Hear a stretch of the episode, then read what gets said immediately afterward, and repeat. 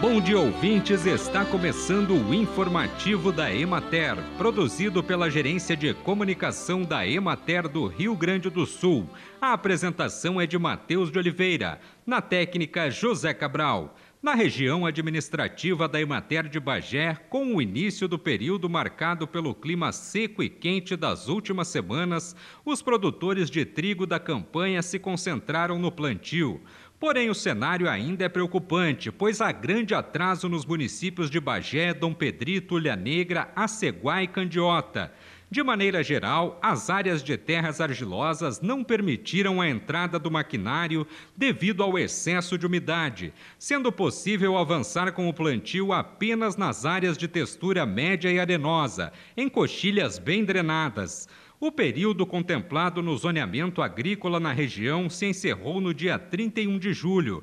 Dessa forma, todas as áreas que ainda serão implantadas estão descobertas no que se refere ao seguro agrícola. Alguns produtores aproveitaram o clima favorável para aplicar fertilizante nitrogenado nas áreas estabelecidas em junho.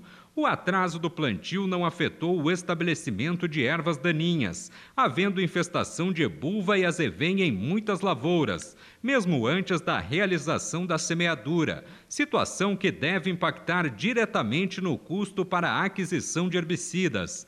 Boa parte dos produtores ainda considera realizar o plantio caso o clima permita ao longo das próximas duas semanas. Porém, a previsão de fortes chuvas pode afetar diretamente esse planejamento. Bem, e por hoje é isso, nós vamos ficando por aqui, mas amanhã tem mais informativo da Emater. Um bom dia a todos que nos acompanharam e até lá!